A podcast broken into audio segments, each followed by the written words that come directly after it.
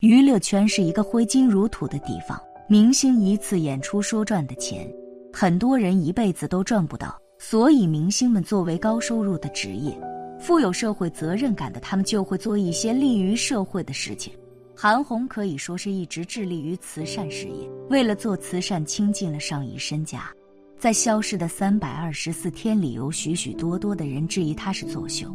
如今，韩红终于暴露出来了自己的第二面孔。韩红将人生的大半时光都献给了慈善，只是在越来越多人受益的同时，韩红自己却越来越穷。从她用一曲《格桑花开》走进人们心中算起，至今已将近二十年。将知天命的她不再容易流泪，不再事事反驳回击，开始收起锋芒，也逐渐变得成熟。但是她的朋友们都说，韩红心里其实住着个孩子。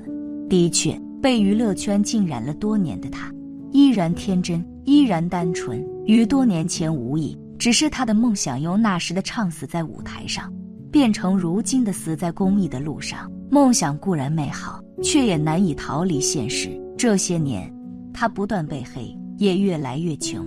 一九七一年九月二十六日，苍茫的青藏高原上响起一声清亮的婴儿啼哭，亲人为这个新生儿取名央金卓玛，汉名韩红。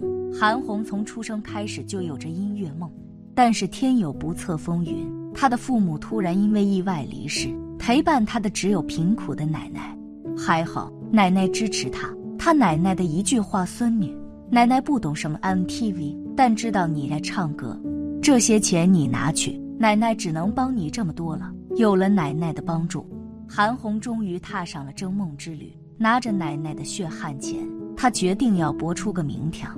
事实证明，韩红赢了。她一路过关斩将，获得中央电视台音乐电视大赛铜奖。就这样，韩红从高原唱到部队，又从部队唱到中央电视台。那一年。他二十四岁，在二零零零年，韩红发行了自己的第一张唱片。签售那天，队伍从西单排到了六步口，随手打开广播，播放的不是《天路》，就是《美丽的神话》。韩红火了，商演邀约纷至沓来，音乐类奖项也拿到手软。与荣誉相伴而来的是他从未拥有过的大笔金钱。然而，人在最明亮时总是最迷茫，最繁华时也总最悲凉。从前纯粹热爱的音乐，俨然成为商业利益的工具。原本一些唱歌的韩红，也被资本裹挟着，陷入金钱构成的洪流。他开豪车，出门带助理，整日戴着墨镜口罩。有人说他目中无人，不可一世。后来韩红评价那时的自己小人得志，唯一的安慰是，辛苦一生的奶奶终于不需要靠卖冰棍艰难谋生。那个抚养自己长大的老人，是韩红混沌世界中唯一温暖明亮的火光。可惜世间好物不坚牢，彩云易散琉璃脆。二零零五年的春天，奶奶因脑溢血猝然离世。韩红坐在曾和奶奶相伴乘凉的老树下，看着阳光慢慢退出院子。小院里再也没有人听她唱歌了，再拿奖也不知该去给谁看了。他感觉自己仿佛一块飘在海上的海绵，很轻，就那样漫无目的的飘着，没有归宿。三年的时光逐渐涤荡了悲伤，他不再日日回想奶奶在世时的点点滴滴，但奶奶在生命的最后时光对他的嘱咐，韩红始终不曾忘记。大红，什么时候奶奶不在了，你不能忘记要做好人，行善事。韩红慢慢想明白。如今这世上已经没有人爱我，那我去爱别人便好。自那之后，慈善成为韩红与生命和解的一种方式。他将目光投向两个群体：老人和孩子。二零零零年的三百一十五晚会上，一曲由韩红创作的《天亮了》感动了无数观众。那首歌中藏着一个故事：一九九九年，贵州马陵河风景区缆车发生事故。数人丧生，一个幼童被父母高高托起。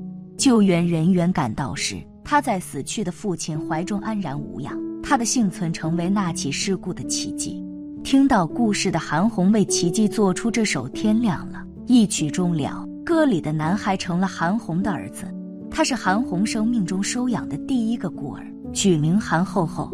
有人告诉韩红，做人不能太单纯，需要一点城府，才能在纷繁复杂的社会中立足。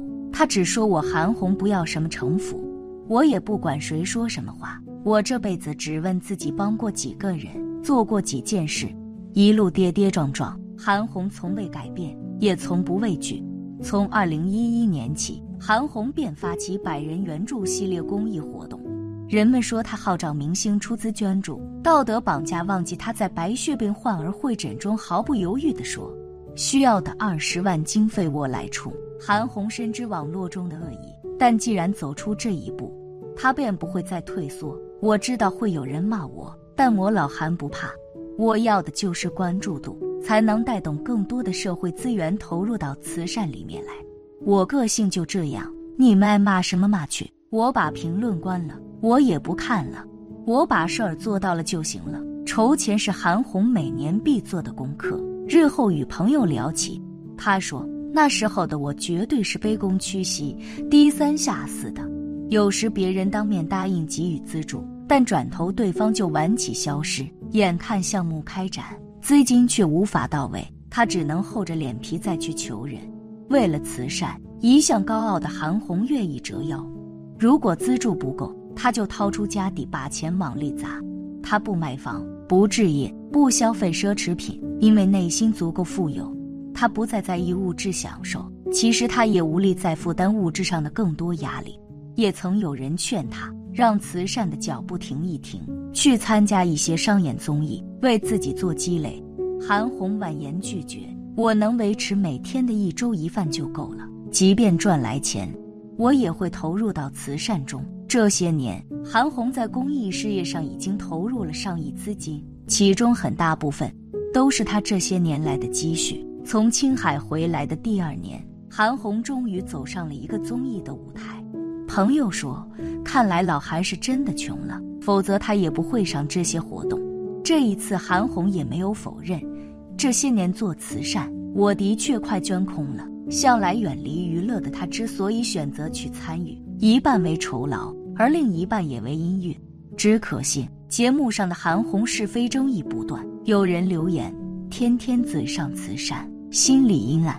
甚至二十年前她说想要成为中国最优秀的女歌手，梦想是站上格莱美舞台的所谓妄言也被重新拿来嘲讽。那时的韩红直言我的确没有娱乐精神，于是她选择将自己从纷纷口舌中处理，不理会那些污言秽语。对于节目也很少再提，直到几年后的采访中，记者问她：“经过那次节目，你吸取到了怎样的经验教训？”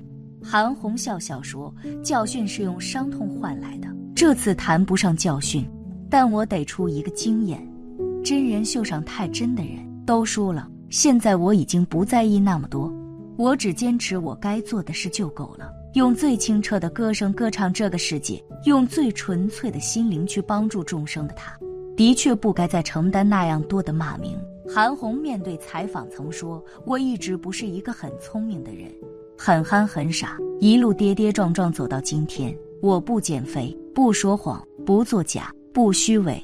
我用我的良心一点一点摸爬滚打。有人说我很笨很傻，很容易就可以赚到我的便宜。我告诉他们。”我笨就有我笨的作为，不知所取。我做公益没有结果，没有答案，所以最终的答案更接近天意。如今，那个曾在火车上孤独害怕的女孩已经到了中年，她将人生的大半时光都献给了音乐与慈善。他们一个治愈她的童年，另一个告慰她的中年。身为藏族人的韩红相信轮回，她希望在下一世，父亲健康长寿。母亲不会再将自己抛下，可以有一个幸福安宁的家。希望自己可以多读书，去偏远山区成为一名了不起的医生。希望世上的每一个孩子都永远被爱，每一位老人都健康安泰。希望自己依旧可以成为歌手，奶奶还是自己的奶奶。